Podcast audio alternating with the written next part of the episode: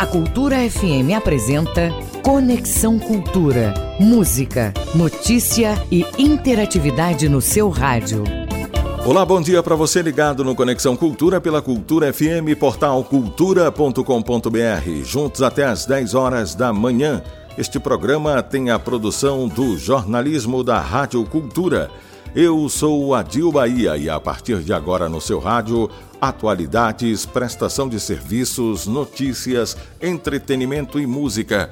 Para você ficar sintonizado com tudo o que acontece no Pará, no Brasil e no mundo. E você, ouvinte cultura, pode fazer o programa com a gente mandando mensagens pelo WhatsApp 985639937. 985639937 ou ainda pelo e-mail culturafm@funtelpa.com.br. Conexão Cultura. Fica com a gente porque nesta sexta-feira, 30 de outubro, vamos relembrar algumas entrevistas muito importantes no Conexão Cultura. Conexão Cultura. 30 de outubro, hoje na história.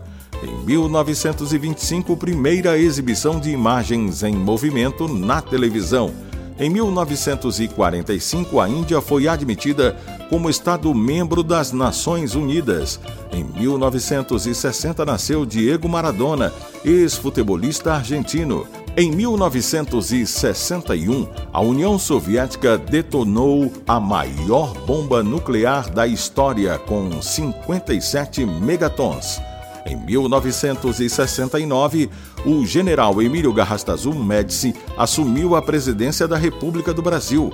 Em 1988, o piloto brasileiro Ayrton Senna venceu o Grande Prêmio de Suzuka no Japão, tornando-se campeão mundial de Fórmula 1 pela primeira vez. E em 2007, a FIFA escolheu o Brasil como país sede da Copa do Mundo de 2014. 30 de outubro, hoje na história. Você está na Cultura FM. Alcir Meirelles faz parte de uma família de músicos, multiinstrumentista e compositor.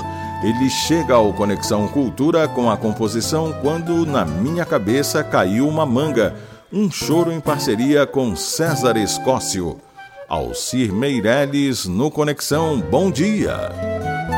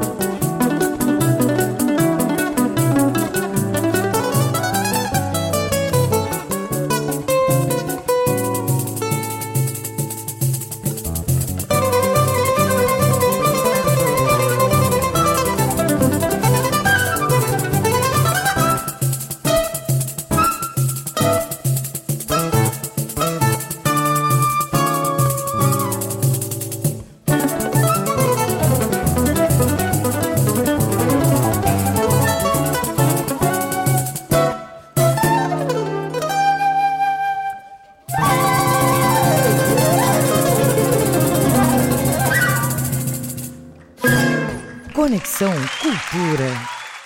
De acordo com os números da PNAD contínua, a população ocupada feminina sofreu redução em mais de 4 milhões de pessoas entre o primeiro e o segundo trimestre deste ano. Em 10 anos, o número de empreendedoras cresceu 21,4%. Já o número de empresas administradas por homens cresceu 9,8% no mesmo período. Os dados fazem parte do Anuário das Mulheres Empreendedoras e Trabalhadoras em Micro e Pequenas Empresas, elaborado pelo SEBRAE em parceria com o Diese. A região no Brasil que mais registrou aumento do empreendedorismo feminino foi a região norte, com 80% a mais de mulheres no comando nos últimos 10 anos. Em segundo lugar ficou o centro-oeste, com 43%. Sobre o empreendedorismo feminino e estes números apresentados, eu vou conversar com a Keila Reis, que é gerente de relacionamento empresarial do Sebrae Pará. Keila, bom dia. Muito obrigado pela participação no Conexão desta sexta. Bom dia, Gil. Bom dia, ouvintes do Conexão Cultura. Keila, um dos fatores que mais chama a atenção nesta pesquisa é em relação à idade. 41,3% das mulheres empreendedoras têm entre 18 e 39 anos, ou seja, estão começando cedo a perceber que o empreendedorismo é um melhor negócio? Exatamente, viu? É, as mulheres donas de negócios são mais jovens, inclusive que os homens, né? É, têm maior escolaridade, então a gente já vê essa tendência, né? É, desde o início, assim, da vida profissional dessas mulheres, com a vontade de empreender, de ser dona do seu próprio negócio, apesar das dificuldades, dos desafios né, que o empreendedorismo feminino tem no Brasil.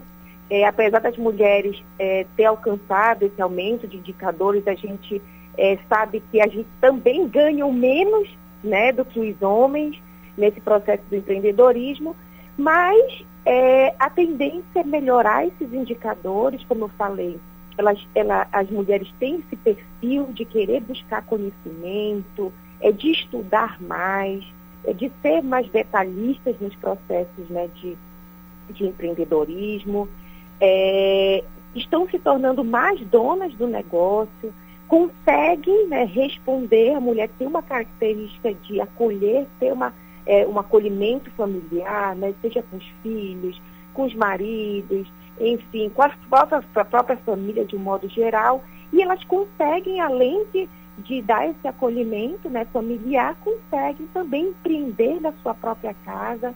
É, a gente tem um número expressivo de mulheres que empreendem, né, empreendem, têm o seu negócio, o seu pequeno negócio, formal ou informal, dentro de casa, não necessariamente sai né, de casa para empreender, e mais por necessidade também. Né? A gente sabe que esse empreendedorismo feminino vem com a necessidade de uma renda extra, é, vem com a necessidade de, de, de ser dona né, do, do, do processo financeiro do seu, do seu lar. E, e isso tem assim, tem se tem evoluído bastante, né? Nesse sentido, a gente tem alguns desafios que o SEBRAE já mapeou para melhorar né, para evoluir esse empreendedorismo feminino, aumentar o, rendimento, o emprego, a sustentabilidade das mulheres no mercado. E com base nisso, a gente também tem ofertado alguns serviços para esse para essas mulheres, enfim, para quem quer empreender, né? Tem aquelas mulheres que têm muitas ideias inovadoras na cabeça, é, com diferencial competitivo do, no mercado e não, não sabem é, de que forma iniciar, né? Como, ah, eu posso montar esse negócio, eu posso vender isso, eu vejo aqui o nicho de mercado, mas eu não sei por onde iniciar. Então, o Sebrae tem trabalhado muito com isso, na modelagem desse novo empreendimento, na modelagem desse novo negócio, no planejamento estratégico desse empreendimento. É, e não importa o tamanho, viu, Adil? Não importa o tamanho. seja ele um pequeno negócio, ou seja ele é, com faturamento maior, investimento maior, a gente tem ajudado nesse início, né, nessa inserção do empreendedorismo e em capacitação.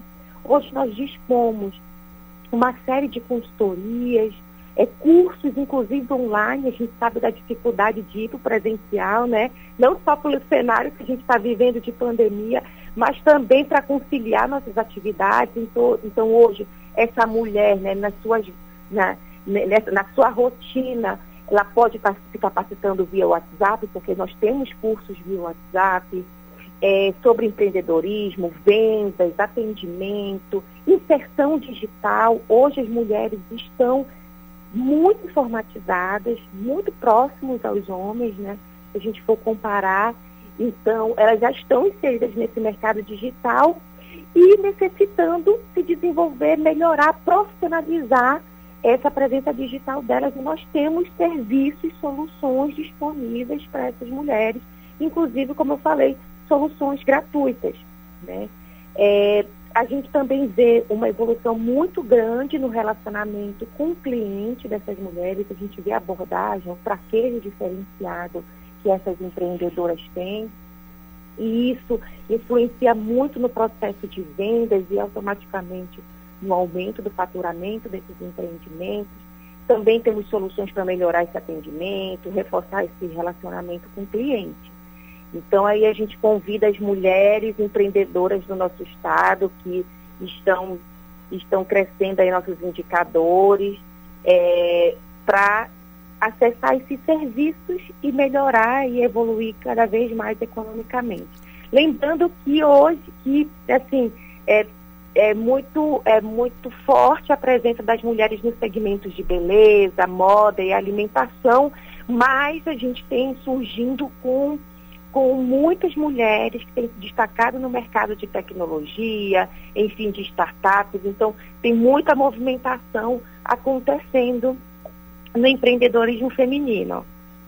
Aquila, agora eu pensando aqui cá com meus botões, é, segundo o anuário, é, essa, esse número né, de mulheres é mais de 20% em 10 anos. Eu me refiro ao trabalho elaborado pelo SEBRAE em parceria com o DIEESE, né?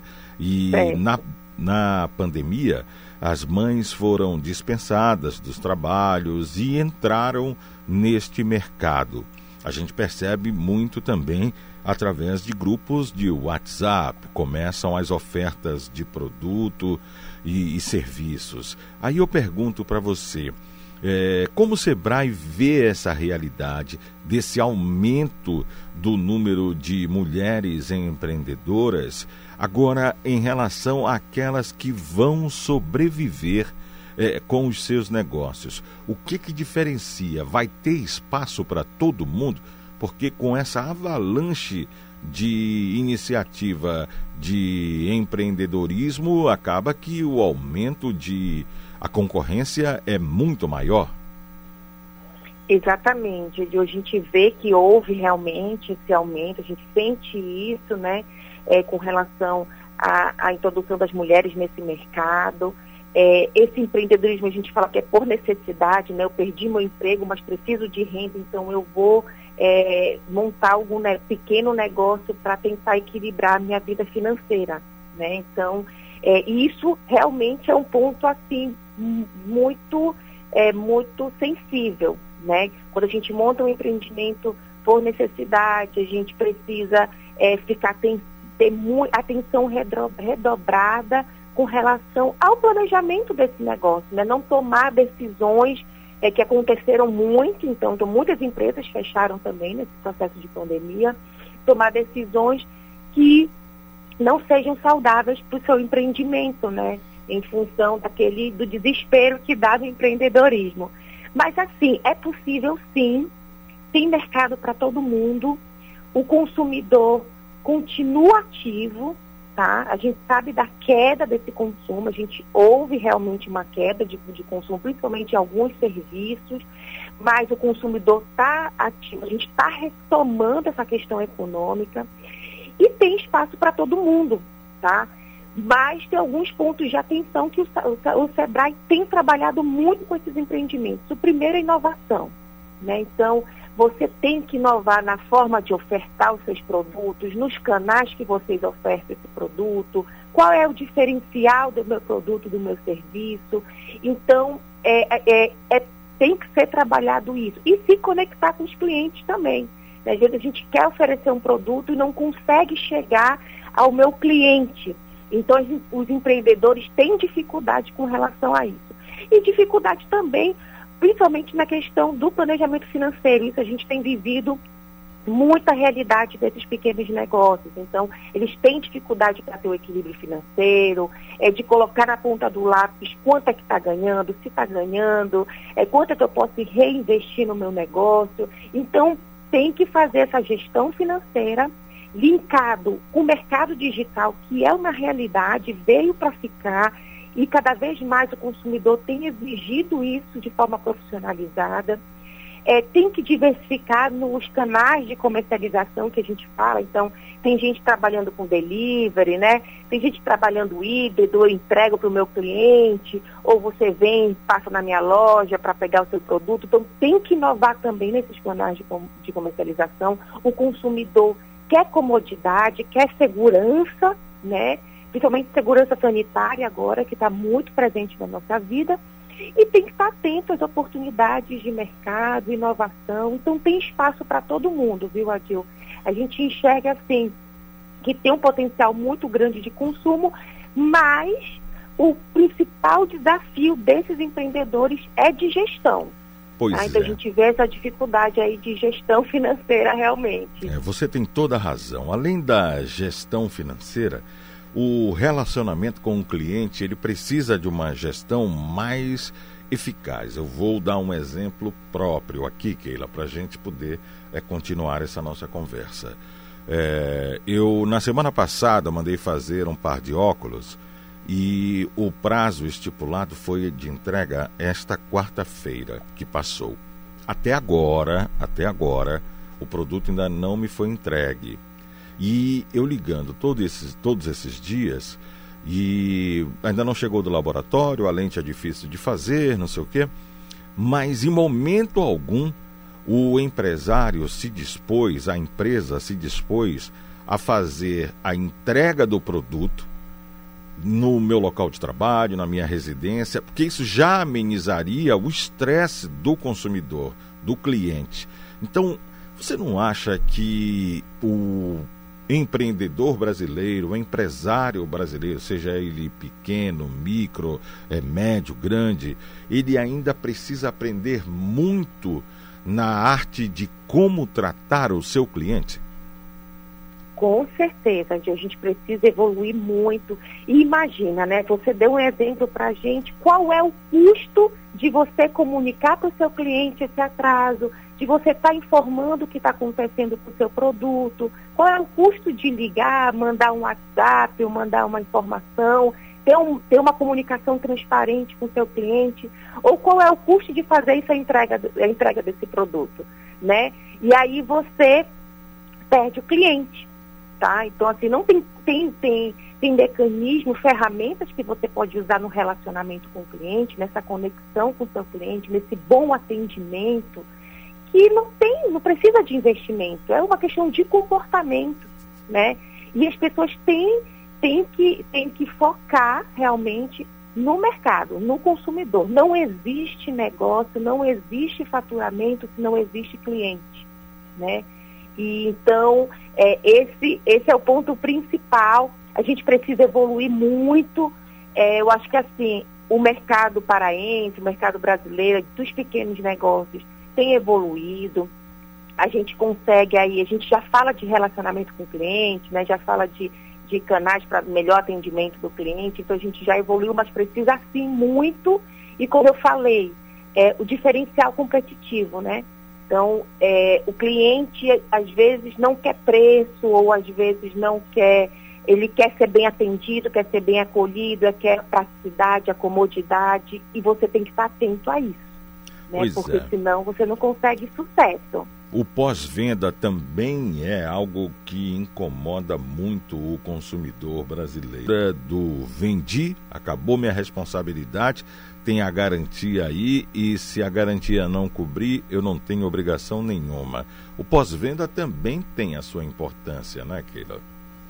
Tem, tem muito, assim, é, é o que a gente fala que é o relacionamento realmente com esse cliente, né? É muito mais caro você buscar novos clientes do que você manter aqueles que você já tem. Então, é, nesse o pós-venda, a gente vende novos serviços, a gente vende outros, outros produtos, mas as pessoas não se focam em manter esse relacionamento, é fazer a manutenção desse serviço, criar aí uma, uma conexão com esse cliente, ou ofertar novos serviços, né? Eles ofertam produtos e serviços sem, sem saber qual é a nossa necessidade. Isso também causa estresse para a gente, né, Adil? Verdade. A gente está recebendo vendedor aí de qualquer coisa que a gente nem tem interesse em comprar. Então, é muito importante você saber é, qual é a expectativa do seu cliente, o que, que, ele realmente quer, qual é o problema que ele re quer resolver com aquele produto e serviço e manter isso. Né? Olha, manter viva a sua carteira de clientes dentro do seu empreendimento. Olha, Keila, é, eu muitas das vezes sou incompreendido quando eu faço essa comparação das mulheres é, crescendo no mercado de trabalho e agora, com estes dados super importantes que essa pesquisa apresenta, que é o crescimento do número de mulheres empreendendo. E aí, eu pego e coloco um tempero a mais nesta relação empresário e consumidor. Sabe qual é? É a sensibilidade feminina. Aí é um ponto que umas gostam de ouvir e outras não.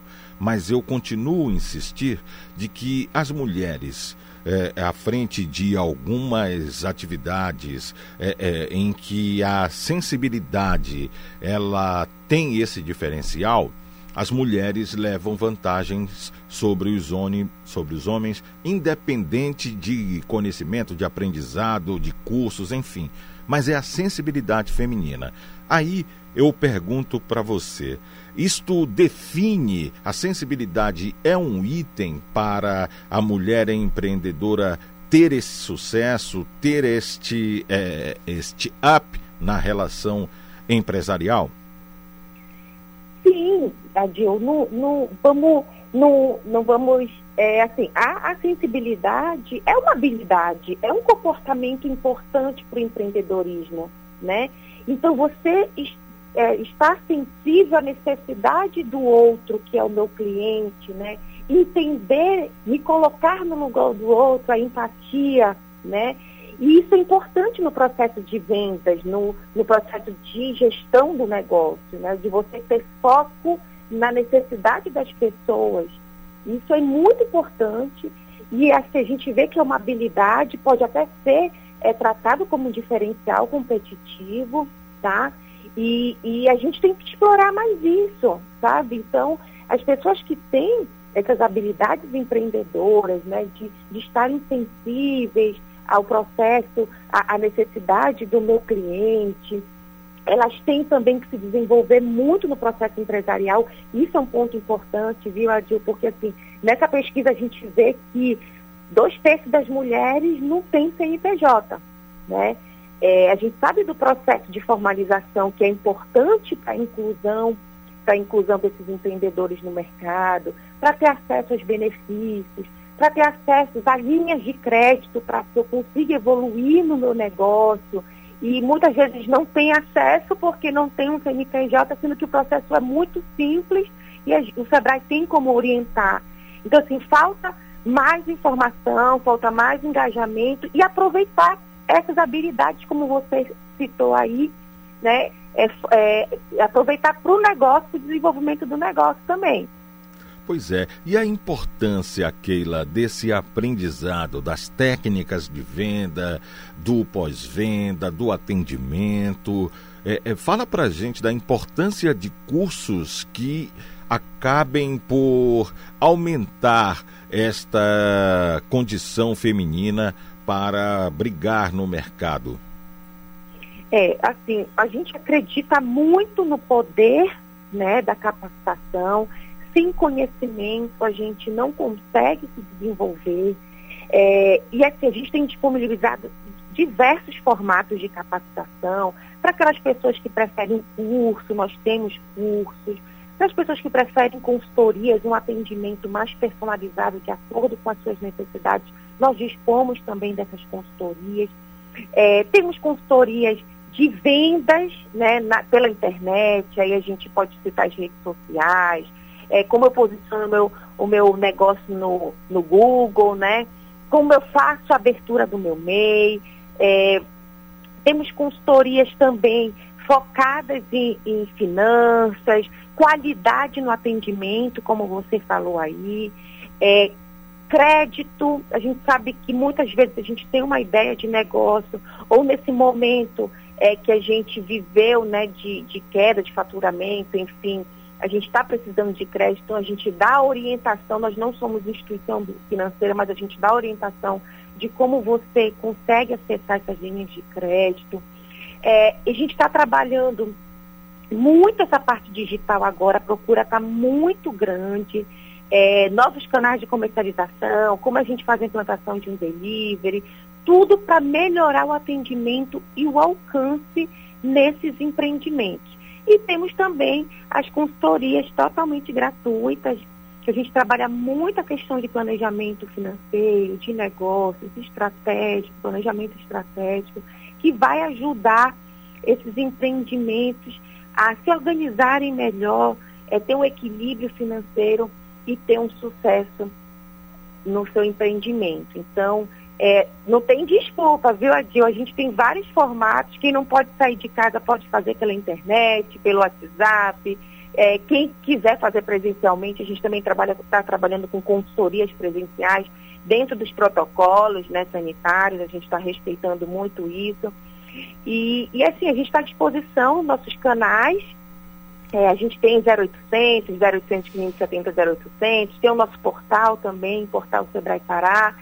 E aí tem uma diversidade de canais, um time de especialistas prontos para atender essa, essas demandas, trocar ideias, fazer esse link com os nossos serviços. Esta é a Keila Reis, gerente de relacionamento empresarial do Sebrae no Pará. Keila, sempre é um prazer conversar e aprender com você nesse bate-papo quando a gente tem oportunidade, viu? Muito obrigado, bom dia e saúde para você, tá? Muito obrigada. Até logo. Conexão Cultura.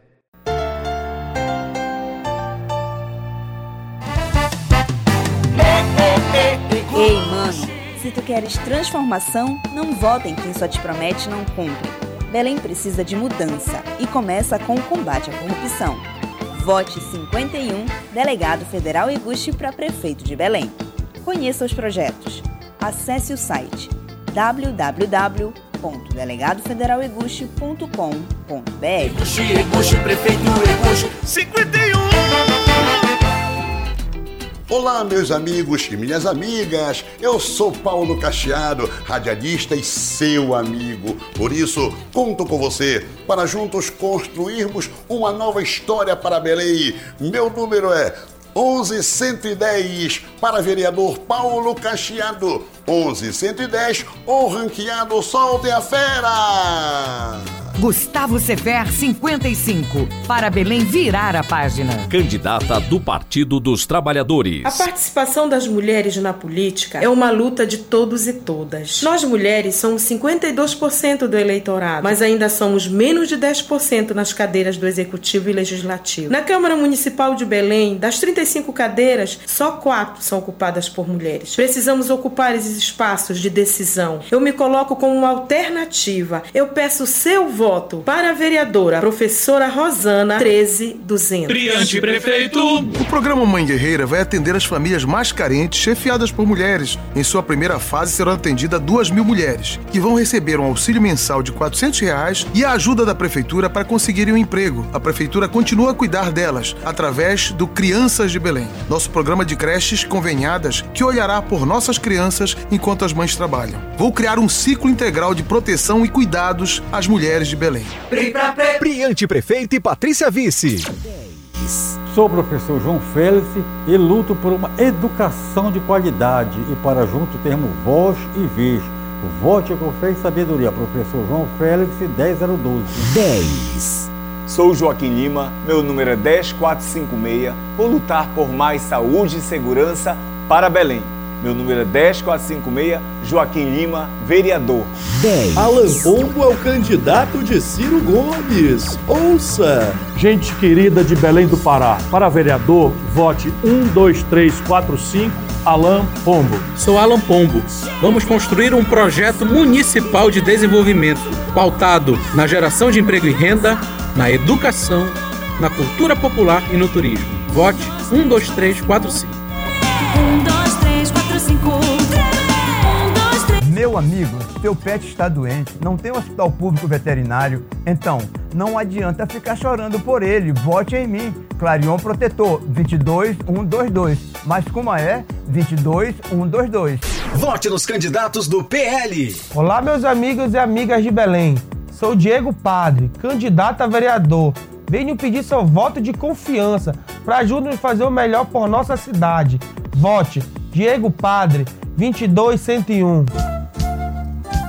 ZYD 233, 93,7 MHz. Rádio Cultura FM, uma emissora da Rede Cultura de Comunicação. Fundação Paraense de Rádio Difusão, Rua dos Pariquis, 3318.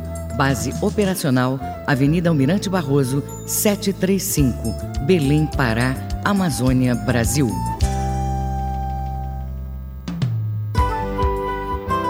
Brasil Brasileiro, sexta, oito da noite, na Cultura FM.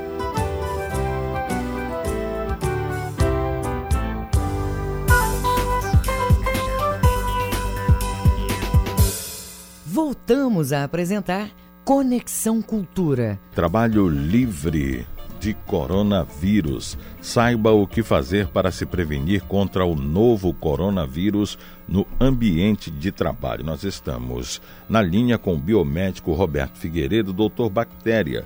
Bem-vindo novamente ao Conexão. Bom dia, doutor. Bom dia, nossa, sempre um prazer falar com o pessoal de Belém, o pessoal do Pará, que eu tenho muito carinho. Doutor, é, como evitar a contaminação e também a disseminação do vírus, do coronavírus em escritórios, ambientes de trabalho, uma vez que esses locais têm grande potencial para a veiculação dessas infecções respiratórias? Bom, muitas mudanças vão ter que ser feitas, né? Que esse vírus ele tem um potencial assim de infecção, de contaminação extremamente grande. Né? Para você ter uma ideia, uh, se uma pessoa doente não usar máscara e ficar próximo menos de um metro e meio em relação a uma outra pessoa, mesmo que ela tenha máscara, a, possi a possibilidade dela é, contaminar a pessoa chega até 70%. Né? É uma, uma, é uma possibilidade sim, muito grande. Então, muita coisa vai ter que ser feita, né? Então, nos escritórios, as pessoas elas chegam, vai, eu aconselho a ter um, um capacho, existem capachos uh, empresariais bem grandes, e as pessoas podem colocar uma solução de clorada de três colheres de sopa de água sanitária por litro de água, deixa na solução com outro capacho para secar os pés, né, para não melar tudo. Né? Uh, medição de temperatura, álcool gel na entrada e máscara. Isso daqui são fundamentais. Né? Pessoas entraria, o elevador acoplaria do lado dos botões dos elevadores já acoplaria álcool gel. A ideia é a pessoa apertar e já passar álcool gel. É, limitar a quantidade de pessoas dentro dos elevadores, se forem elevadores pequenos, até quatro pessoas, se forem elevadores grandes, até seis, no máximo. Né? Uma coisa que seria o ideal, mas eu, eu entendo que é muito difícil, principalmente por causa da cultura do brasileiro, as pessoas deveriam no elevador ficar viradas para a parede mas acho, acho, muito difícil isso, que a própria cultura, as pessoas acham que até meio mal educado ficar virado desse jeito, né? Uh, um, distan um certo distanciamento nos escritórios entre as pessoas, utilização de máscara direto, né? uh, as janelas todas abertas, ar-condicionado desligado, né?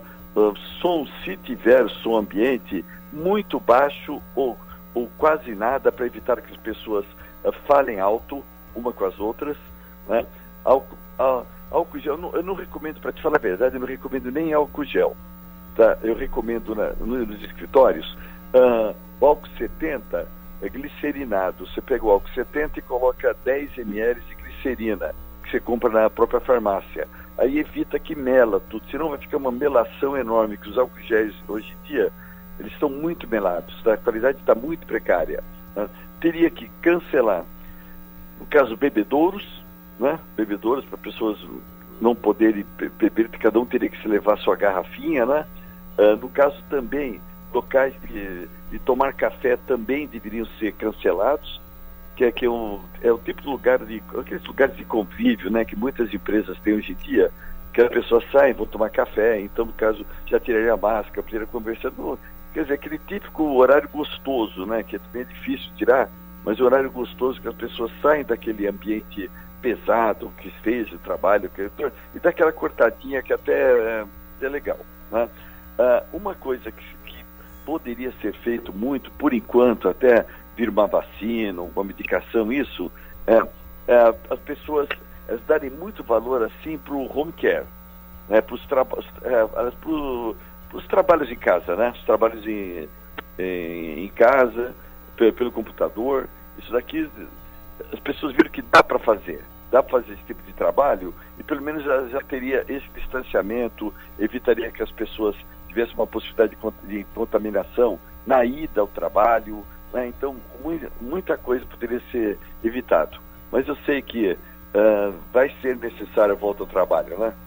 Verdade. E, e, buscando esta prevenção de eventuais surtos, eh, são medidas simples e eficazes que vão contribuir para um ambiente de trabalho mais seguro e, e as pessoas realmente têm esta oportunidade de fazer é, esta prevenção através das orientações que o senhor acabou de repassar aos ouvintes do Conexão Cultura. Em relação à higienização de mãos, né, ela, ela nunca foi tão frequente como agora. Isso precisa se tornar um hábito cada vez maior entre os brasileiros, não é isso, doutor? É, só não pode virar toque sabe? Você não pode virar toque. Por quê? Porque se você, olha só, você tem uh, uma proteção na sua própria pele, você tem germes, algumas bactérias que são próprias da pele, que te dão uma proteção. Então, se você lavar a mão mais de oito vezes por dia, oito vezes por dia, que é uma quantidade até relativamente boa, né? a, a, quantidade de bactérias de contaminação, a tendência é diminuir. Se você lavar a mão mais de 25 vezes por dia, as bactérias voltam a aumentar. Por quê? Porque você diminui a resistência da pele, você elimina uma, um, umas bactérias que dão proteção para tua mão. Então tudo ele é efetivo, que você não pode ter toque. Inclusive, eu, eu lancei um e-book, é, dois e-books, né? um e-book é, co como cuidar do coronavírus na sua casa, né? E como evitar, né? Como cuidar, não, como evitar, e como evitar no, no trabalho.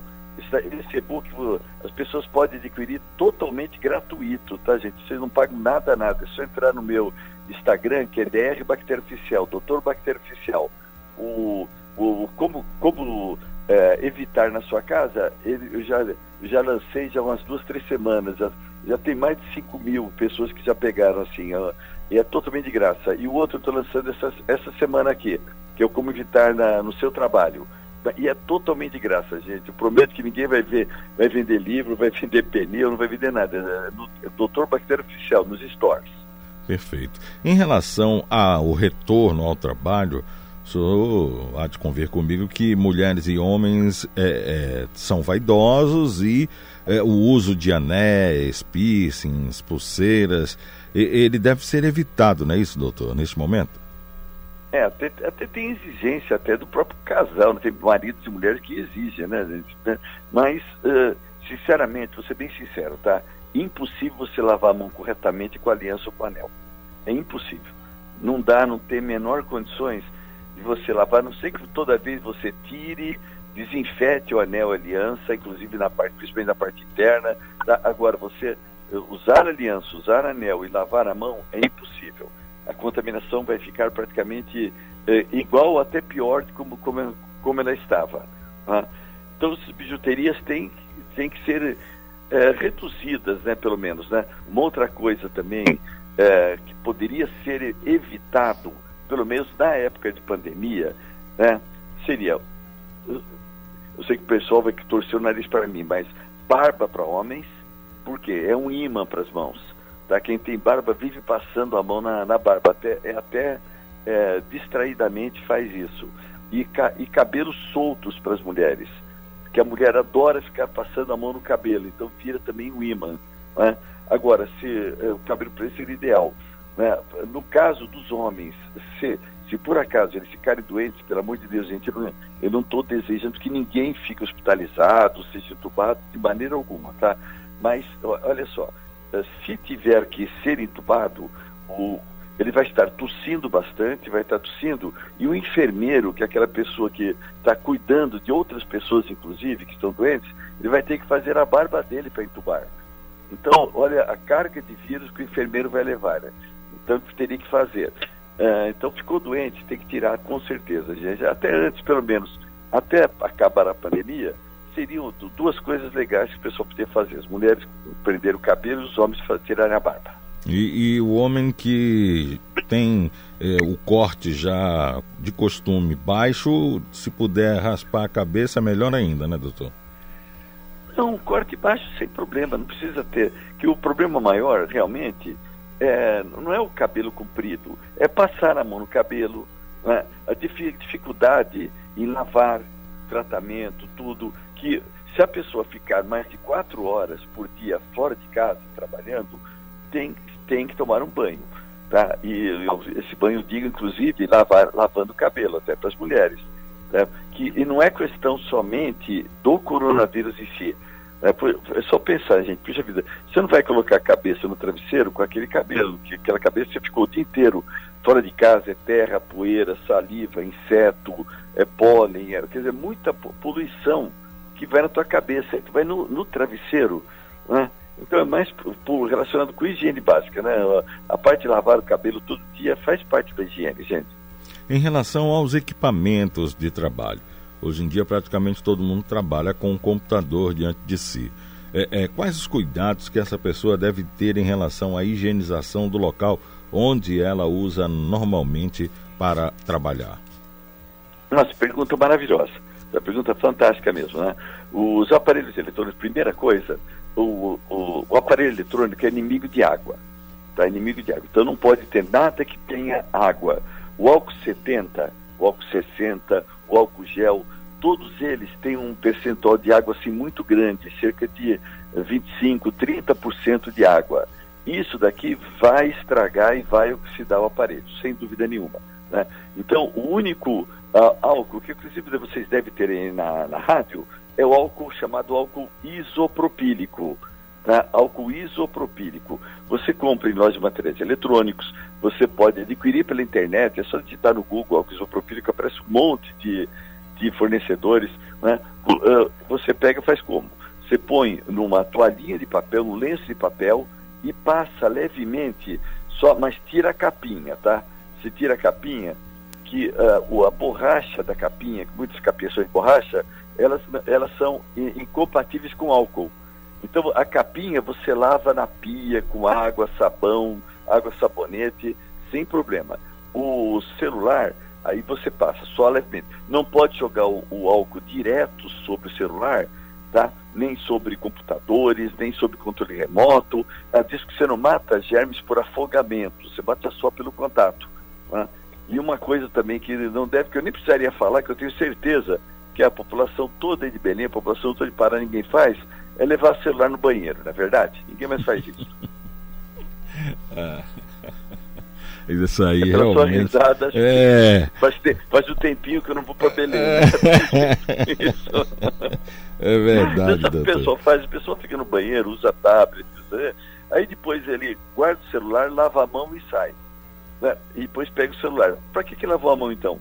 Hum, Está totalmente contaminada. Um celular pode ser mais contaminado que uma sola de sapato. Ah, você tem que, na pandemia, você, tem que passar esse álcool aí, né? e é rapidinho, você passa bem rápido. Pelo menos todo dia. Ao chegar em casa é uma excelente pedida. Então, o ideal seria banho para os dois, para a pessoa e para o celular. Como não pode, álcool isopropílico para o celular, doutor Bactéria. E só não vai trocar, né? Passar o isopropílico na pessoa e o banho não. Doutor Bactéria, muito obrigado mais uma vez pela participação importantíssima aqui no Conexão Cultura. Eu conversei com o biomédico Roberto Figueiredo. Conexão Cultura.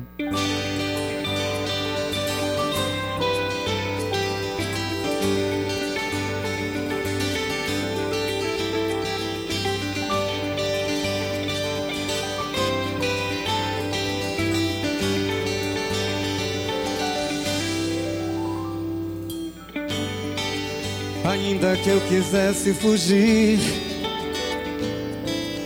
que eu tentasse escapar. O amor tem pernas longas, é ágil e sabe voar.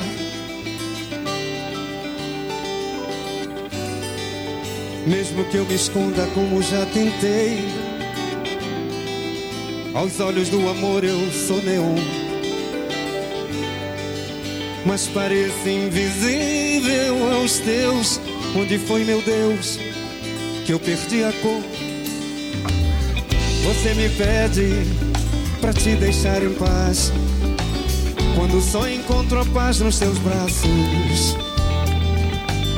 Você me diz pra tentar ser feliz.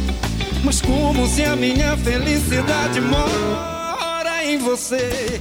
Gosto da pele, do toque do teu cheiro, do gosto da força do teu beijo, encaixe perfeito pro meu corpo, teu desejo só.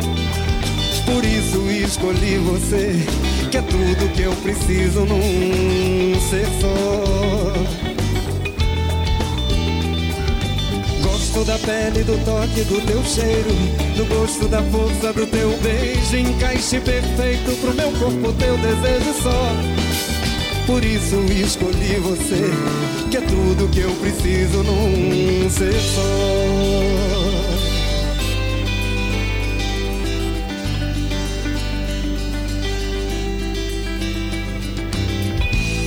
Você me pede pra te deixar em paz, quando só encontro a paz nos teus braços. Você me diz pra tentar ser feliz.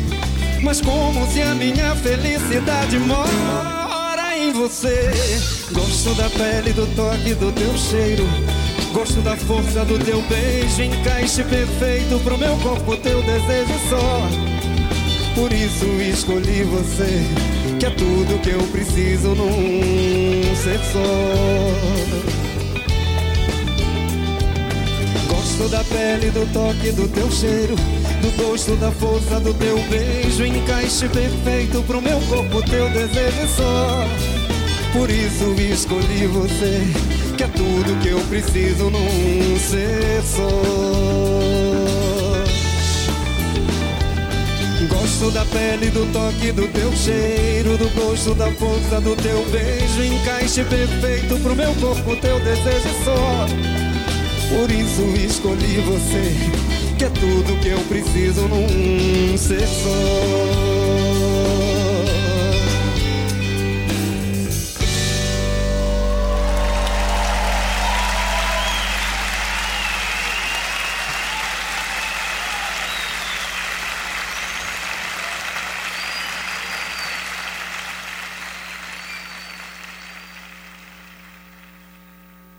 Conexão Cultura na 93,7. Cultura FM. Aqui você ouve música popular paraense. Eu me perdi nos olhos dela, eu fui embora daqui. Música popular brasileira. Meu amor me deixou. Cultura FM 93,7. Vamos andar pra frente sem olhar pra trás. A mudança é agora, a gente que faz. Belém merece muito mais. Chega de blá blá blá, chega de mimimi. O papo agora é reto pra pré-pri. Vamos pra frente com Priante. Pri pra pre, Priante pra prefeito. Pri pra pre, é 15 pra Belém. Priante Prefeito e Patrícia Vice.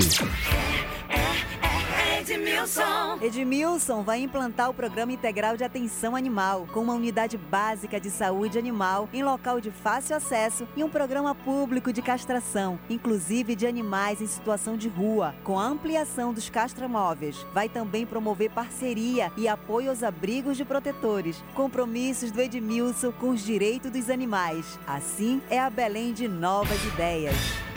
Edmilson, vem Cássio 40! Cássio, como deputado federal, é coautor do projeto de lei que dobra a pena para prefeitos e governadores que desviarem dinheiro público destinado ao combate à pandemia. Embolsou dinheiro público, fez mal feito com a verba para enfrentar pandemias, é pena em dobro. Para Cássio, menos corrupção significa mais dinheiro para aplicar em obras e projetos para melhorar a vida dos mais pobres. Vote Cássio 40. Vamos levantar Belém. Atenção, trabalhador informal. Eu sou o seu verdadeiro representante. Trabalho 35 anos na rua. Me dê uma oportunidade. Sena 40634 e Cássio 40. Sou Trícia Almeida, 40444 e quero a oportunidade de ouvir você. Vou elaborar e propor leis que atendam seus anseios por uma Belém melhor e próspera. Através da boa política, vote pela renovação. Trícia Almeida, 40444. 23. Vamos também trabalhar para construir um hospital materno-infantil que acompanhará as gestantes até o parto e uma URA infantil para cuidar dos bebês de alto risco até um ano.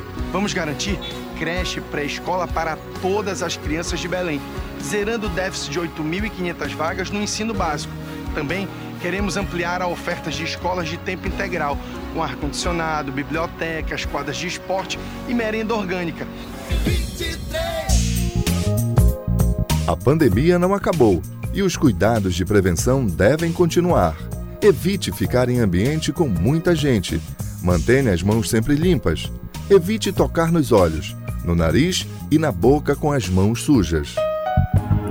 Cuidar da sua saúde é proteger a todos. Cultura, rede de comunicação. Gustavo Cefec, eu vou votar. Página virar 55 já. Os últimos prefeitos deixaram Belém assim: ruas tomadas por lixo, em frente aos hospitais, em escolas, dentro dos canais. E o resultado? Uma Belém suja. E quando chegam as chuvas, é aquele caos que atinge milhares de famílias por toda a cidade. Belém precisa começar a incentivar a reciclagem. Além desse incentivo, onde a prefeitura irá participar, junto com as cooperativas, nós vamos realizar uma grande educação ambiental para que cada um saiba como tratar o lixo da nossa cidade. Olá, sou Emmanuel Leite, candidato a vereador por Belém, junto com o Cássio Andrade, vamos trabalhar por uma Belém melhor. Uma Belém que contemple emprego e renda, uma Belém melhor que contemple inclusão e dignidade da pessoa com deficiência. No dia 15, vote Emmanuel Leite 70 180 e Cássio Prefeito 40. Olá, meu povo de Belém do Pará. Pela defesa da área social e comunitária, sou o Zeca do Mangueirão, candidato a vereador pelo Avante. Meu número é 70232. Conto com seu apoio e seu voto. ZYD 233, 93,7 MHz. Rádio Cultura FM, uma emissora da Rede Cultura de Comunicação. Fundação Paraense de Rádio Difusão, Rua dos Pariquis, 3318. Base operacional, Avenida Almirante Barroso, 735, Belém, Pará, Amazônia, Brasil.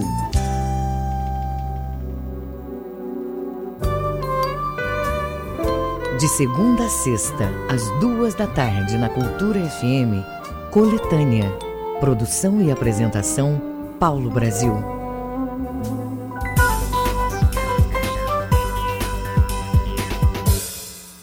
Voltamos a apresentar Conexão Cultura. Os casos de abuso e exploração sexual de crianças e adolescentes são um elefante na casa das famílias brasileiras. Estima-se que 90% dos crimes contra elas acontece no ambiente familiar. Conforme apontou o levantamento divulgado pelo Ministério da Mulher, da Família e dos Direitos Humanos no ano de 2019. Nós vamos conversar com a doutora Milene Veloso, que é psicóloga da Universidade Federal do Pará. Bom dia, doutora Milene, muito obrigado pela disponibilidade em participar do Conexão Cultura. Bom dia, eu que agradeço o convite e é muito importante que a gente possa ter esses momentos para conversar e, e, debater um assunto tão delicado e tão importante. Doutora Milene, estima-se que pelo menos 500 mil crianças e adolescentes sejam vítimas de exploração sexual a cada ano. O cálculo é do Disque 100, com base em denúncias registradas pelo canal entre os anos de 2012 e 2015. Exploração sexual é quando há uma troca que pode ser pagamento em dinheiro, roupa, comida entre adulto abusador e o menor de 18 anos. É, é, como lidar com uma situação quando ela surge na família? É, bom, bom dia. Eu acho que é importante que vocês tenham aberto esse canal para a gente falar sobre um assunto tão delicado. É difícil lidar com essas situações. Uh, você falou de duas situações diferentes. A, a, questão da violência sexual contra crianças e adolescentes, que em geral acontecem nas casas, e você falou da exploração sexual. São dois fenômenos, infelizmente, que atingem nossas crianças e adolescentes, mas são dois fenômenos diferentes, principalmente do ponto de vista do que fazer, de como enfrentar. Né? A exploração sexual, infelizmente, ela mexe com uma rede, em geral, muito poderosa, de difícil, é, enfim, de difícil enfrentamento, que envolve pessoas, inclusive, é, importantes, é, empresários, políticos. Então, é uma, uma situação muito delicada de enfrentamento. Né? Existe, então, como você falou, no caso da exploração, alguém uh, que é, lucra com a questão de explorar a sexualidade de crianças e adolescentes.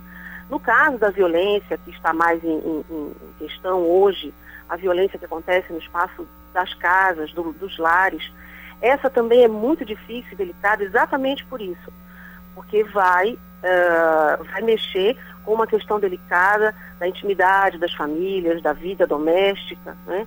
E, infelizmente, as crianças estão expostas exatamente nesses lugares. Então, é por isso que é difícil da gente enfrentar. Né? O que, que, é importante a gente pensar? Que as crianças é, têm o direito a, a, a ser respeitada, né? as crianças precisam do nosso apoio. Se os pais desconfiarem de algum problema, de alguma dificuldade que a criança tenha, precisa dar apoio. O enfrentamento disso depende muito das famílias, de todos nós da comunidade, das pessoas que estão no entorno, né? de todo mundo que possa, de alguma forma, é, prestar atenção para que a criança está sofrendo.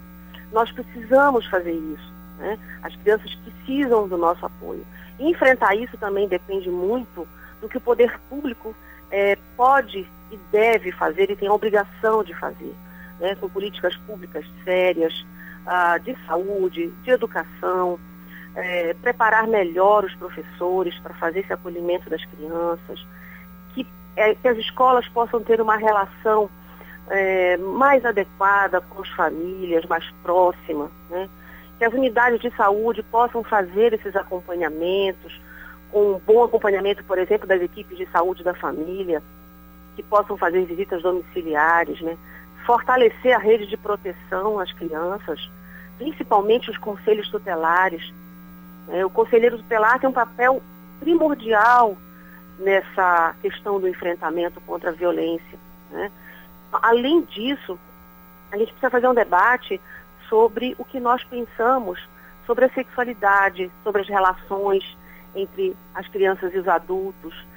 E, infelizmente, né, nós conversamos pouco sobre isso há um tabu hoje em dia é, relativo à questão. A, até hoje é difícil falar sobre o desenvolvimento da criança, sobre sexualidade das crianças. Então é muito importante que a gente possa, para enfrentar isso, também debater esse assunto.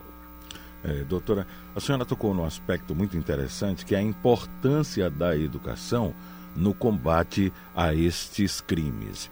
Mas é, vamos contextualizar para que o ouvinte é. do Conexão Cultura possa ter uma ideia do que nós vamos falar agora.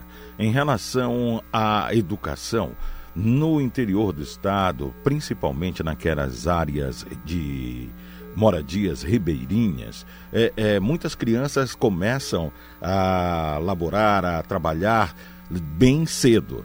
Então, é, é, uhum. não há oportunidade para muitas delas de sentar em um banco de escola e receber esta orientação que deve ser repassada é, é pelos professores, enfim, pelos educadores.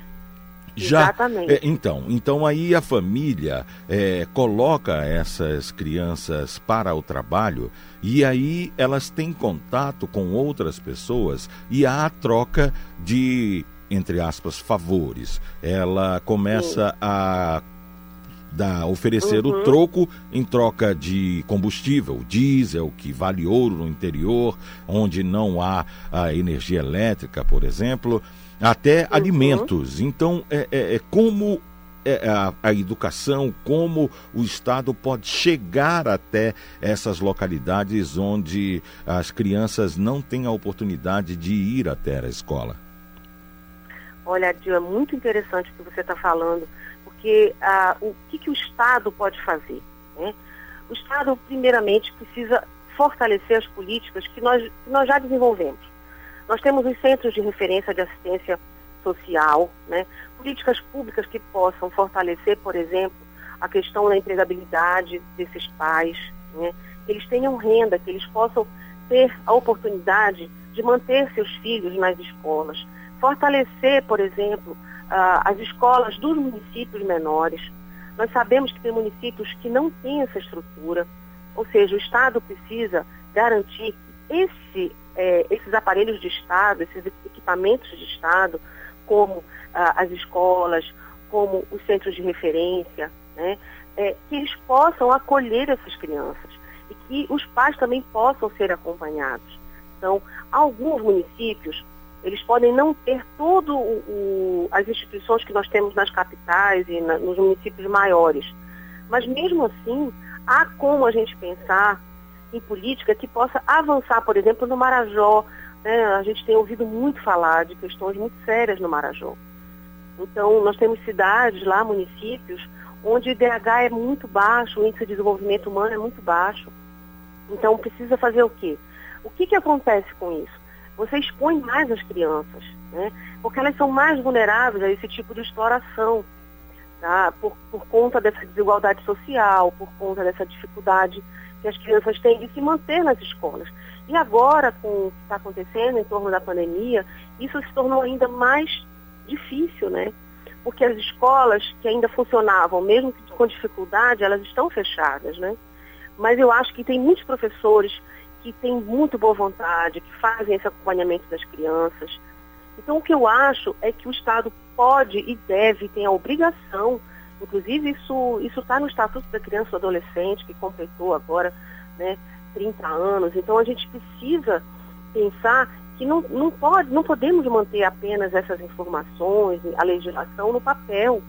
A criança é prioridade absoluta. O Estado precisa garantir, portanto, essas políticas a, é, acompanhem as crianças da saúde, na, na, na primeira infância, nas escolas, não é? que os pais também tenham acompanhamento nos centros de referência. Né? Senão a gente vai continuar observando infelizmente, tendo notícias como essas que a gente tem acompanhado eh, de um modo geral nos jornais, na televisão, notícias ruins das crianças sendo abusadas, das crianças que estão no trabalho infantil, das crianças que são vítimas de exploração sexual, das crianças que são vítimas de abuso sexual dentro das suas próprias casas. Então é um debate muito sério, um debate amplo, que precisa da nossa participação, seja das universidades, né, seja da sociedade de um modo geral, precisa que o poder público tome para si essa responsabilidade, né, junto com a sociedade. Então, é, é enfim, é, é um problema muito delicado que envolve tudo isso que a gente está conversando e que, portanto, é, precisamos pensar, é, principalmente, qual é a nossa responsabilidade. Né? Todos nós temos responsabilidades com as crianças e adolescentes, todos nós. Acontece que, em geral, a gente apenas responsabiliza ah, os familiares mais próximos. Né? Mas todos nós precisamos dar apoio a esses familiares. E não é apoio condenando, né? Ou apontando, julgando. Nós precisamos acompanhar, apoiar uma mãe, apoiar um pai, apoiar pessoas que estão com dificuldade financeira. Né? Como você falou, tem, tem famílias que, infelizmente, em função dessa, desse desespero, é, dessa situação econômica que estão vivendo, inclusive comercializam seus filhos, né? em troca ah, de, de, uma cesta básica, em troca de um, um, galão de óleo. Então, é, realmente é muito dramática essa situação. Né? Uhum. Doutora Milene, o próximo questionamento, é, eu vou me referir à exploração sexual é, sobre o aspecto cultural. É, muitos Sim. dos criminosos, né, é, ao justificar o ato, dizem que a vítima ficou provocando, que já sabia o que estava fazendo, que seduziu. Na verdade, isso é uma questão cultural, isto é uma cultura machista ou é uma questão de saúde, ao distúrbio nesse criminoso? Olha, é, é muito comum que a gente fale sobre os autores de violência, os agressores, como monstros, como pessoas doentes. Mas, infelizmente, a, a pedofilia, por exemplo, como também é muito falada, é, ela não é, é, ela não está, digamos assim, em todos os perfis de autores de violência. Tá? Uh, a pedofilia, ela é específica de um transtorno né, de personalidade e que, infelizmente, só acontece em uma pequena parte desses autores de violência. A grande parte está relacionada com essa cultura machista, com essa cultura do estupro, tá? com essa cultura da banalização do corpo da criança, do corpo do outro, da vida do outro. A grande maioria dos casos de abuso sexual acontecem sim em função do machismo, em função do fato de que muitos adultos acham que podem é, exercer esse poder, tá? e, infelizmente, uh, ao exercer esse poder, também abusar sexualmente das crianças. Né? Uh, é, um, é, um, é um pequeno percentual de casos, tá? eu diria que menos de 10% dos casos, é, de tudo que a gente vem acompanhando, de estudos, enfim, de acompanhamento de perfis de abusadores, é um percentual pequeno desses que tem transtorno. A grande maioria são homens homens adultos, do nosso convívio social, tá? São os pais, padrastos, avós, tios, vizinhos, né? Que estão no entorno, no cotidiano das crianças e que se aproveitam sim do fato de que a criança está numa situação de maior vulnerabilidade. Por quê? Porque a criança não tem como se defender. A criança, em geral, ela é seduzida, ameaçada, né? A sedução não é apenas uma sedução como a gente conhece na versão do adulto. A sedução é muitas vezes feita de uma maneira velada, a criança é, deixa a criança muito confusa. Ela não sabe se aquilo é amor, se aquilo é carinho, se é afeição.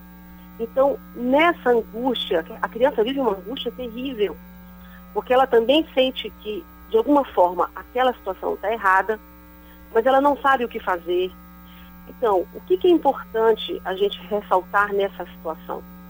Que esse é um comportamento, infelizmente, muito comum de várias pessoas no entorno das crianças. Né? Então, o que, que a gente precisa discutir? Que nós precisamos mudar essa cultura. A gente fala de cultura como se fosse uma coisa é, imutável, né? como se fosse uma coisa que, que, que, do jeito que está, não podemos mudar. Muito pelo contrário. Nós precisamos pensar como podemos fazer a mudança. Uma das possibilidades é a gente rever né, o papel do, do, do, homem e da mulher na sociedade. Né? Rever a função paterna, por exemplo, né? discutir qual é a responsabilidade de todos nós, como eu falei anteriormente, e principalmente rever é, esse padrão de exploração de gênero, onde mantemos, continuamos a manter a ideia de que uh, o homem é mais forte, o homem tem mais direitos, o homem pode, por exemplo, o mito de que o homem não controla né, a, a sua impetuosidade ou sua sexualidade, né? isso tudo é um padrão, é um padrão que pode ser mudado. Né? Correto. É, segundo o levantamento do Datafolha realizado em 2018, 72% das pessoas que testemunharam crianças e adolescentes sendo explorados não denunciaram. Como as crianças têm menos recursos materiais, emocionais, como a senhora bem colocou nesta resposta anterior, Uhum. o que acontece com elas é que esse abuso, esta exploração pode se tornar cada vez mais frequente ou violenta, né? Então, é, é, como você é, é, estimula as pessoas que porventura venham a testemunhar, venham a, a- a Uhum. ver esta, este crime, estes crimes, Uhum. é, é, denunciem isso. Sim, é muito importante. É, esse dado é realmente assustador. As pessoas, em geral, têm muito medo de se envolver, seja em casos de violência contra a criança ou em casos de violência contra a mulher. É, nós temos muito receio desse envolvimento. Inclusive, quando eu acompanhei profissionais de saúde pesquisei sobre esse assunto, todos têm muita dificuldade em preenchimento da ficha de notificação, que é de extrema eh, eh, relevância, porque com a notificação, eh, o poder público pode ter conhecimento dos casos e planejar ações de enfrentamento. Tá? Então, o que, que acontece? Eh, quando eu tenho conhecimento, por exemplo, eu trabalho numa unidade de saúde, e eu, mesmo que de maneira suspeita, né, eh, observo que uma criança pode estar em situação de violência, eu preciso preencher uma ficha de notificação, tá? e encaminhar isso para o Departamento de Vigilância em Saúde do seu município, para que o Departamento de Vigilância possa tomar conhecimento disso, fazer o monitoramento do caso, e junto a isso, o profissional, em casos de violência contra a criança, precisa comunicar ao Conselho Tutelar. Portanto, eu preciso acionar a rede de proteção da criança, para que, se caso realmente ela esteja sofrendo violência, que isso seja evitado, que seja pelo menos minimizado, para não chegar a um fato mais grave, como a gente tem observado, em mu- na maioria dos casos, né? Então, mas as pessoas, em geral, têm muita dificuldade. Elas têm medo porque acham que isso vai gerar um envolvimento, ah, inclusive do ponto de vista legal, que elas vão ser chamadas a depor ou coisa parecida. Mas a gente pode fazer denúncia anônima. É isso que as pessoas precisam também se conscientizar. Se você não quer, fa- se, se, eh, não quer fazer uma denúncia eh, eh, eh, e, colocar quem é você, enfim, o local, você pode fazer uma denúncia anônima, né, sem você se identificar. Então, você pode fazer pelo Disque 100 e, e falar o que está acontecendo. De preferência, é bom que você tenha o nome da criança, mesmo que você não tenha o nome. Você, se você tiver o endereço, né, você pode dar o endereço. Agora, é, é importante ressaltar que a gente deve fazer a denúncia, denúncias sérias, porque é, isso também pode causar problemas. Você pode ter suspeita, obviamente você pode denunciar por suspeita, mas você também tem que ter cuidado para não denunciar alguma coisa que é, não, não esteja acontecendo. Né? Então, as pessoas precisam levar a sério essas denúncias, precisam achar que é responsabilidade delas também proteger as crianças, como eu falei anteriormente. Né? Então, você pode, uma denúncia anônima, você pode fazer isso é, ligando para o Conselho Tutelar. Né? Tem vários canais para você fazer isso, sem você achar que vai ter envolvimento direto. Né? Então, são várias situações que acontecem. O importante é a gente buscar informação, tá? buscar é, o maior número possível de pessoas que possam apoiar aquela situação, né? mas pessoas da nossa confiança, as famílias precisam desse apoio. É, esse, esse tema ele foi suscitado a partir desta decisão judicial que autorizou Uhum. a interrupção da gestação de uma menina de 10 anos vítima de estupro no Espírito Santo, né?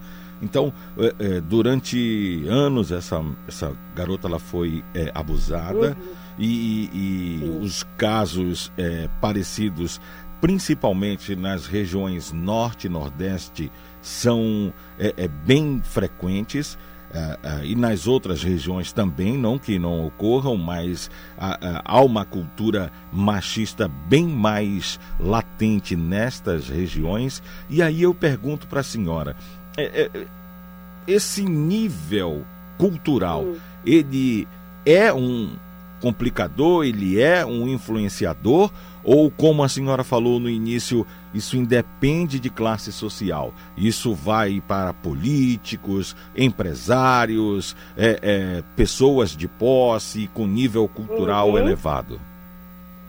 Então, nós temos essa outra crença de que em algumas regiões do Brasil ah, acontecem mais alguns tipos de violência. Infelizmente, a violência contra a criança acontece em todo o país, em todo o mundo, obviamente com características diferentes por conta do contexto cultural, social, né? Só que, independente disso, essa violência acontece. E, e é, é, bom que a gente diga que a, a, gente, a gente tem a sensação de que ela acontece mais é, nas classes mais pobres, mas isso não é verdade. O que, que acontece? Em outros setores da sociedade, essa violência ela é ainda mais escondida, é mais silenciada. Ela não aparece. Quem são as pessoas que, procurem, que procuram a saúde pública? Né? E por que que na saúde pública nós temos essas notificações? Porque é o setor público que faz esse acompanhamento. Né? Infelizmente, na saúde privada ou em outras áreas, isso não é feito, isso não é denunciado. Então, nos dá a falsa sensação de que essa violência está associada à pobreza, quando na verdade não é a pobreza que causa violência. O que causa violência é eu estar mais exposto, estar mais vulnerável à, situação de violência, como é o caso das crianças e adolescentes que vivem nesses contextos sociais. Tá? Então, é, tentando quebrar um pouco essa ideia de que essa violência está mais concentrada no norte e nordeste, Tá? Se a gente for fazer uma análise das notificações de violência no país, você tem que fazer o que a gente chama de relativização. Você tem que fazer uma frequência desses casos, pegando o número de habitantes. E aí você vai ver que, infelizmente, isso está distribuído por todo o país. Obviamente, tem mais casos onde tem mais densidade populacional e onde tem mais a notificação. Tá? Mas isso não quer dizer que aquela violência não está acontecendo nesse lugar que não foi notificado. Apenas ele não, essa violência não ganhou a visibilidade. Tá? Ela não foi notificada, ela não foi informada. Portanto, a gente tem a falsa ideia de que essa, em determinados lugares do país essa violência não ocorre. É óbvio que existem diferenças tá, nos tipos de violência. Então, em alguns lugares é mais frequente a violência física, Uh, outros lugares é mais frequente a violência sexual. A gente tem mais casos, por exemplo, de violência sexual em Belém. Por quê? Porque existe um centro de referência que atende as vítimas de violência sexual e, portanto, esse centro notifica. Então, a gente tem mais condição de mapear esses casos, de identificar esses casos. Então, o poder público tem condição de, condições de enfrentar esse problema, porque eles têm conhecimento, sim, de onde ocorre, como ocorre, é, em que bairros ocorre. Nós podemos fazer mapeamento por bairros. Né? A gente tem como saber onde esses casos estão acontecendo. Porque o setor da saúde faz a notificação, embora a gente saiba que haja uma subnotificação dos casos, mas a gente tem condição do, dos casos que já estão notificados de fazer esse acompanhamento.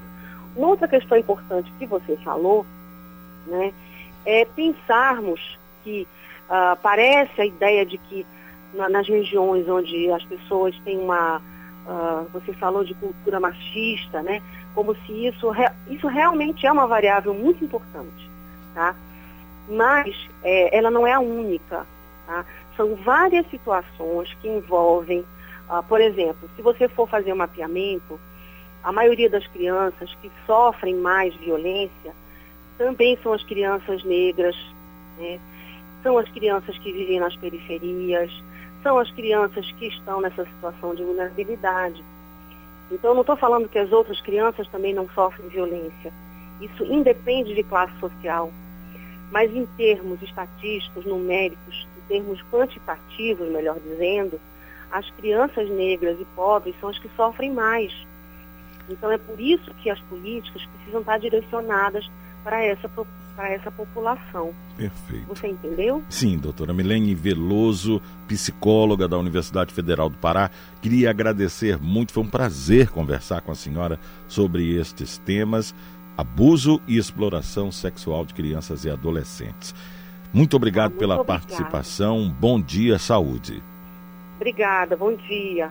E é bom lembrar que o Disque 100 é o canal para realizar denúncias de casos de abuso ou violência sexual. Disque 100, serviço coordenado pelo Ministério das Mulheres, Igualdade Racial e Direitos Humanos. Disque 100 funciona 24 horas por dia. As ligações são gratuitas e podem ser feitas de qualquer local no Brasil. Denúncia é anônima e as demandas encaminhadas às autoridades competentes. Conexão Cultura.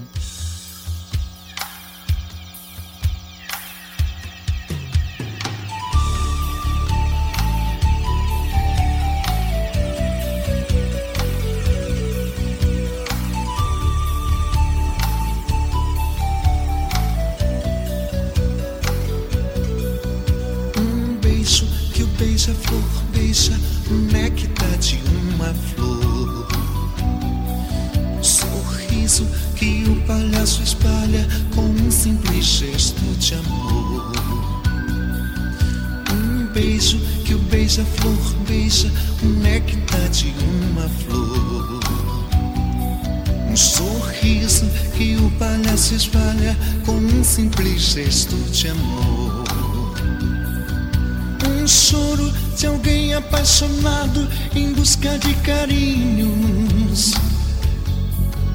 Um choro porque a alegria é tanta.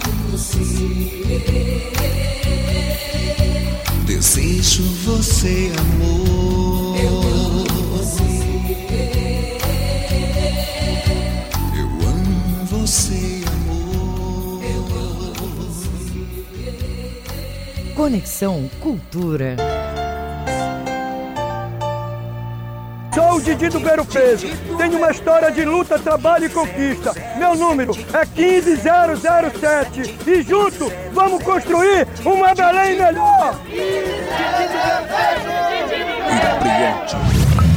Mulher empoderada levanta outras mulheres. Então vem ocupar os espaços com diversidade e dignidade humana para fazer valer a nossa voz. Sou Irna do Barreiro, pedagoga especialista em políticas públicas. Chegou a nossa vez. Vote Irna 15444. Já vistes alguém mandar uma hashtag Tô sozinho por aí? Hashtag Eu comigo? Ou alguém dizer Bora pessoal, vamos juntos seguir sozinhos? Pois é, tem um monte de candidato nessa eleição que é assim. Só fala em eu, eu, eu o único que fala em parceria, você sabe quem é, o Priante. Vai ser na parceria com o governo do estado que ele vai fazer o Mangueira, o Sua Casa Belém, as Policlínicas Móveis. Priante, hashtag tamo junto, hashtag parceria, hashtag, hashtag Pri pra Pre. Pri pra Pre. Priante Prefeito e Patrícia Vice. Te prepara! Vem aí um dos maiores festivais da cultura paraense, Jambu Live Muita música, dança, teatro e performance em mais de 60 apresentações de artistas do nosso estado. E você vai acompanhar tudo de graça na internet e na TV Cultura a partir do dia 23 de outubro. Não dá para perder. Se Jambu é bom, Jambu Live é melhor ainda. 10. Dona Maria, como é que a senhora se sente convivendo no meio do lixo? Uma moradora abandonada no meio desse lixo.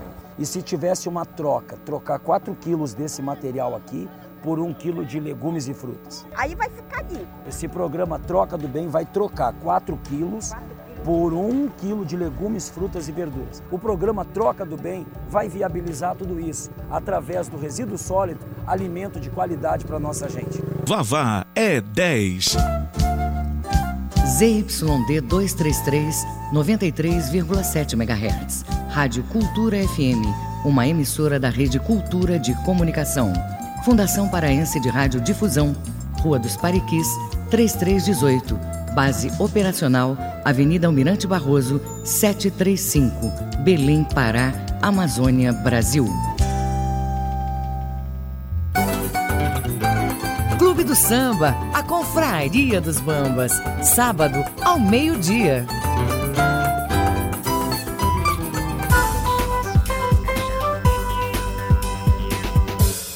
Voltamos a apresentar Conexão Cultura. Combate à criminalidade ocorre em diversas frentes, com ações de prevenção, ostensividade e investigação, por exemplo. Nesse rol de medidas está a desarticulação de grupos criminosos, como os que atuam na comercialização de entorpecentes. Uma quantidade mínima que sai de circulação evita que haja homicídios, roubos ou até mesmo latrocínios. Em 2020, órgãos de segurança do Estado bateram recorde nas apreensões de drogas no Pará. Ao todo, mais de 5 toneladas de cocaína e mais de uma tonelada de maconha já foram apreendidas. Sobre este trabalho, eu vou conversar agora com o delegado Temer Kayat, que é diretor de polícia especializada. Delegado, muito bom dia. Muito obrigado pela disponibilidade e perseverança para participar do Conexão de hoje. Bom dia, bom dia. Eu que agradeço o convite. É, é muito importante a gente fazer realmente a divulgação desse trabalho para que a gente preste contas à sociedade de todo o trabalho que vem sendo feito pelas forças de segurança, é, pela Polícia Civil, pela Polícia Militar, enfim, para que se tenha uma, um conhecimento amplo de todas essas frentes que vêm sendo trabalhadas.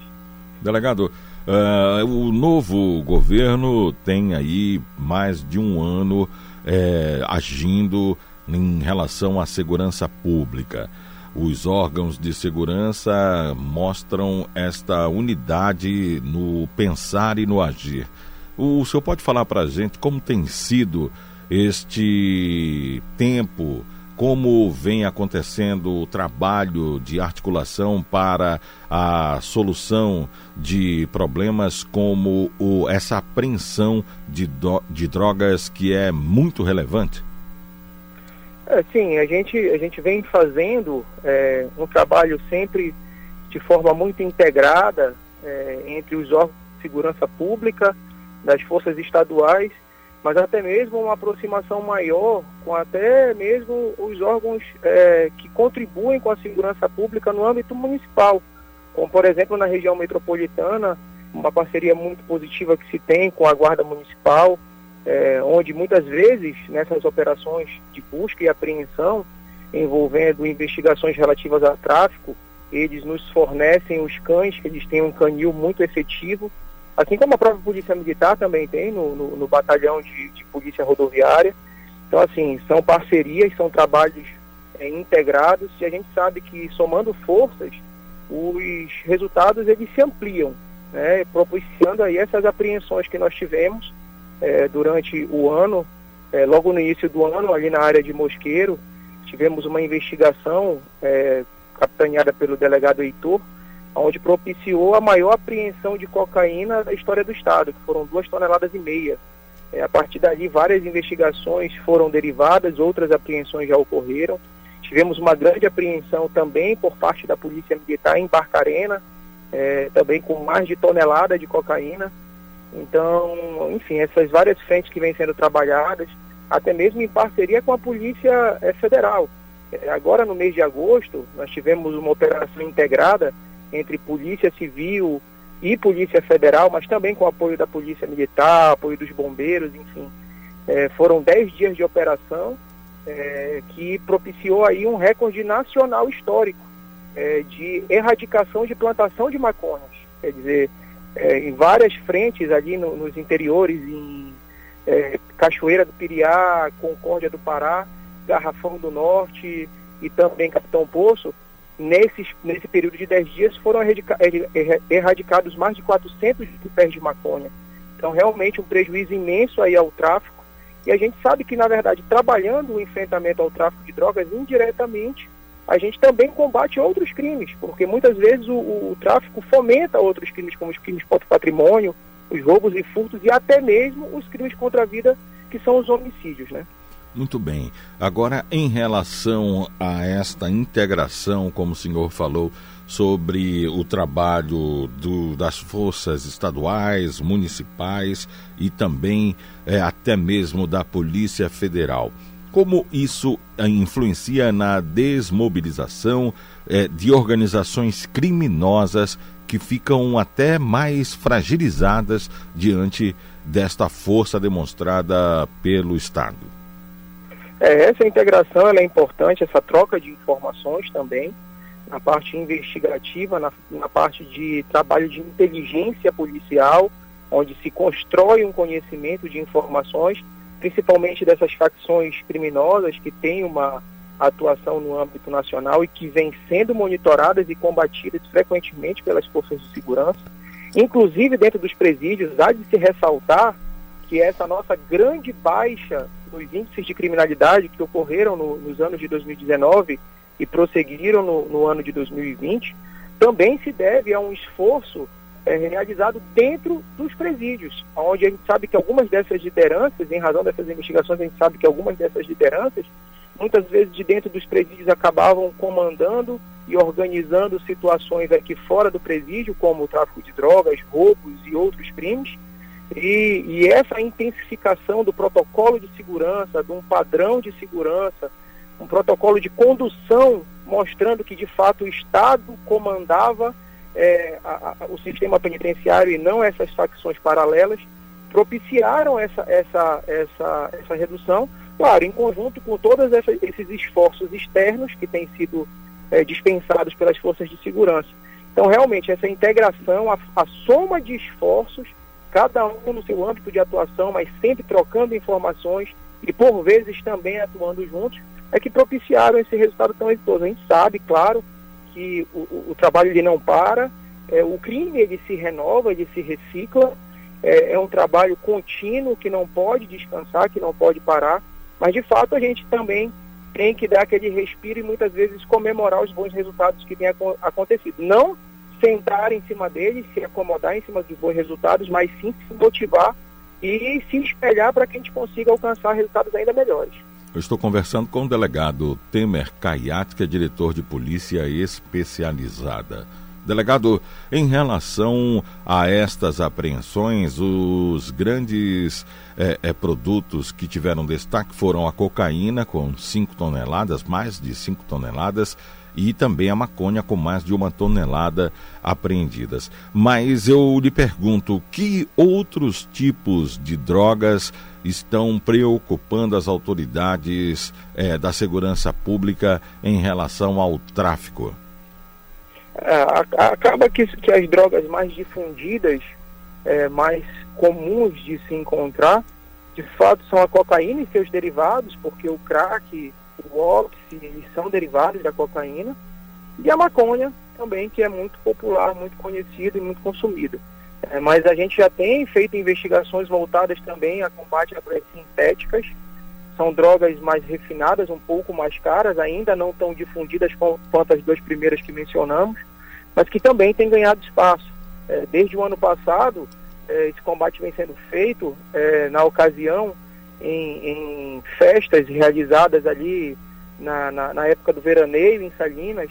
Tivemos um trabalho de inteligência da Polícia Civil, é, fazendo infiltrações em festa, monitorando essas movimentações que propiciaram prisões em flagrante de grandes fornecedores é, dessas drogas. E aí, aí é, também tivemos já esse ano, é, também em Salinas, porque a gente sabe que esse tipo de festa, essas festas eletrônicas, elas acabam fomentando e trazendo um público para esse tipo de droga. É, também tivemos em Salinas, mesmo com a situação da pandemia, mesmo com as restrições, é, em relação à aglomeração de pessoas, à realização de festas, também tivemos apreensão de drogas sintéticas. Então também é uma frente que vem sendo trabalhada, é uma frente um pouco mais recente, um pouco mais nova, mas que também tem ganhado espaço e assim também tem recebido a atenção das forças de segurança nesse combate. Em relação aos pontos de tráfico aqui em Belém na região metropolitana, é, eu lembro que a polícia desenvolveu operações em conjuntos residenciais é, de Ananindeua e também aqui em Belém que registraram e representaram a prisão de várias pessoas, de vários elementos que conhecidamente faziam o tráfico de drogas em Belém e na região metropolitana. É, essas organizações elas estão se organizando novamente, elas estão se reerguendo, a polícia está acompanhando esta este pós-operação? Não, com certeza. Na verdade, é, é, são operações contínuas é, que vêm sendo feitas. Esse trabalho de acompanhamento e, e de monitoramento ele é realizado e, na verdade, são diversas operações que são feitas em mais diversas frentes é, há pouco tempo nós tivemos agora, agora no dia 31, encerrou o período de 14 dias de operações intensas no bairro dos Jurunas, com o projeto Ter Paz, onde atuações conjuntas e presenças maciças das forças de segurança, da Polícia Civil, em seus mais diversos é, órgãos, como é, até mesmo a própria é, MAPA, pela Delegacia do Meio Ambiente, fazendo aferição de poluição sonora, o DPA, nossa Polícia Administrativa, fiscalização de estabelecimentos funcionando de maneira irregular e também atuações da nossa DENARC, é, Delegacia de Combate a Entorpecentes, é, fazendo prisões relativas a tráfico e, e, dentro do DPM, né, que é a nossa Diretoria de Polícia Metropolitana, a qual o, o bairro pertence, atuando nas mais diversas frentes, sempre com o apoio da Polícia Militar, fazendo um trabalho defensivo. Então, foram 14 dias intensos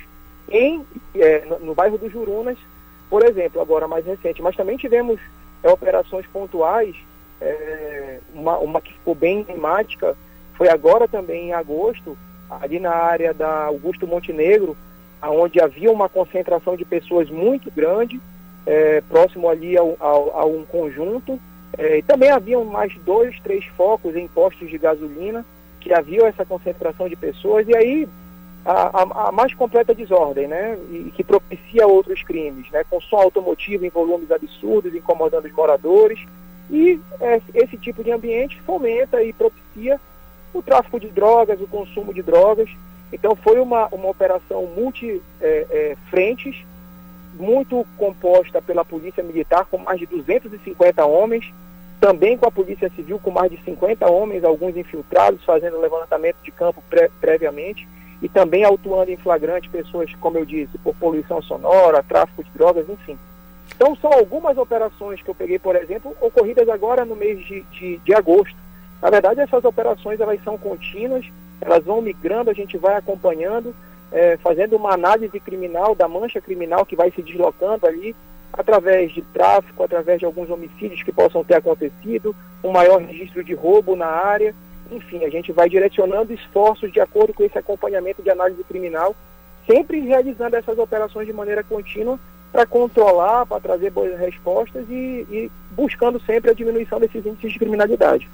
Agora, delegado, nós falamos muito da ação da polícia em terra, mas nós sabemos que os rios também são é, vias do tráfico, usadas pelo tráfico. É, como a polícia age nesta situação em que o tráfico ele vem via, ele é, acontece via fluvial? É, esse trabalho ele vem, vem sendo feito é, vem, vem sendo monitorado e construído um conhecimento em relação a essas rotas que eles estabelecem. É, como eu disse, é, no início do ano, em janeiro, nós tivemos uma grande apreensão ali na área de Mosqueiro, uma apreensão de duas toneladas e meia, que eram as margens do rio. É, inclusive eu tive lá na ocasião, é, vi todo o trabalho sendo realizado pela polícia, vi que os, os criminosos eles tentam de todas as formas inovar, eles enterravam a droga dentro de tonéis, isso como eu disse, a margem do rio, então a gente monitora essas rotas, é, inclusive vem, vem sendo feito é, apreensões das mais diversas, porque na verdade a gente sabe que essa, esses, essas rotas via fluvial, elas entram várias coisas, né? Assim como entram drogas, entram contrabando, pode entrar arma de fogo de maneira ilegal no país. Então a gente, a gente realizou algumas apreensões, até mesmo de grandes quantidades de contrabando. Agora no mês de junho, mais de 10 toneladas de contrabando foram apreendidas. E a gente sabe que muitas vezes dentro desse produto pode vir é, substâncias entorpecentes, podem vir armas de fogo. Então, é, é, na verdade, são utilizados os mesmos caminhos, né, os mesmos canais. Então, tudo isso vem sendo monitorado pelo nosso grupamento fluvial que é vinculado diretamente à Secretaria de Segurança, composta aí por bombeiros, policiais civis e policiais militares. Nós temos também a nossa delegacia fluvial, que funciona vinculada à, divisão de repressão ao crime organizado, a DRCO, que vem atuando nessa, nessa região ribeirinha, monitorando, fazendo apreensões. E uma das coisas muito, muito graves que nós registramos também, é, nessa região de, de rios, principalmente, na região das ilhas ali do Marajó, é a atuação de piratas, é, com roubos, muitas vezes com certo grau de violência, que tem que ser combatido. Então, até pela estrutura geográfica do nosso estado, esse trabalho de monitoramento fluvial, ele é estrategicamente importantíssimo. E ele tem que ser feito com excelência, porque de fato é um caminho de entrada para situações dos mais diversos ilícitos. Né? Eu conversei com o delegado Temer Caiate, diretor de polícia especializada, sobre o combate ao tráfico de drogas aqui no estado do Pará. Delegado, muito obrigado pela disponibilidade. Bom dia e saúde. Bom dia, eu que agradeço. Um abraço a todos. Conexão Cultura.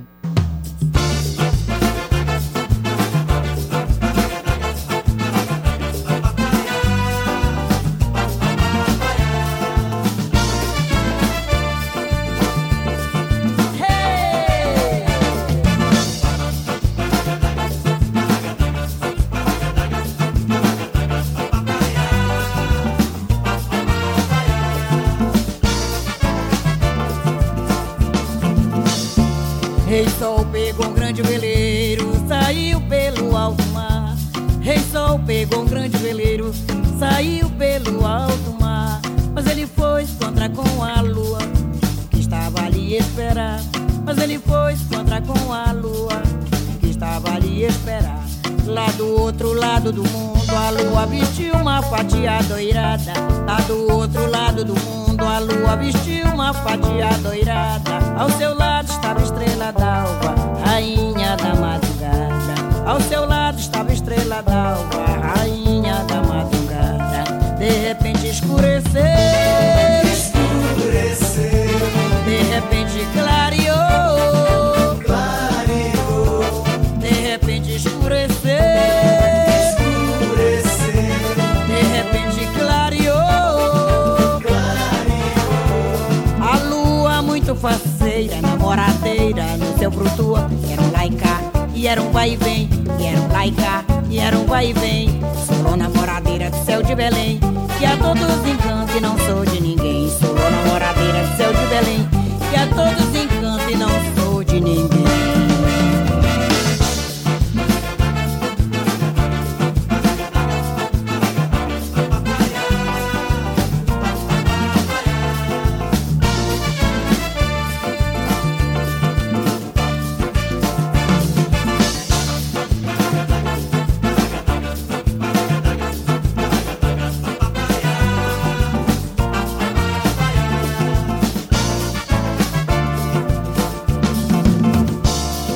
Sol pegou um grande veleiro, saiu pelo alto mar. Rei Sol pegou um grande veleiro, saiu pelo alto mar. Mas ele foi se encontrar com a lua, que estava ali a esperar. Mas ele foi se encontrar com a lua, que estava ali a esperar. Lá do outro lado do mundo, a lua vestiu uma fatia doirada. Lá do outro lado do mundo, a lua vestiu uma fatia doirada. Ao seu lado estava estrela d'alva, rainha da madrugada. Ao seu lado estava estrela d'alva, rainha da madrugada. De repente escureceu, escureceu. De repente clareou, clareou.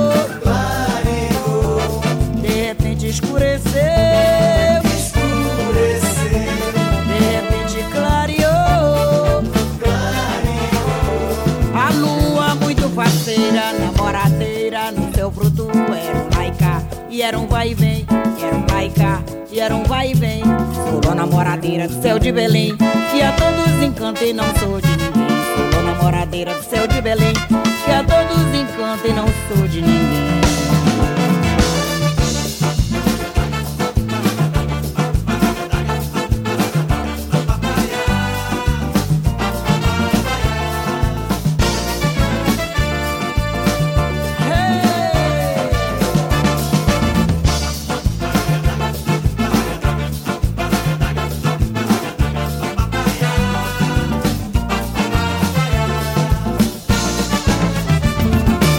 Conexão Cultura.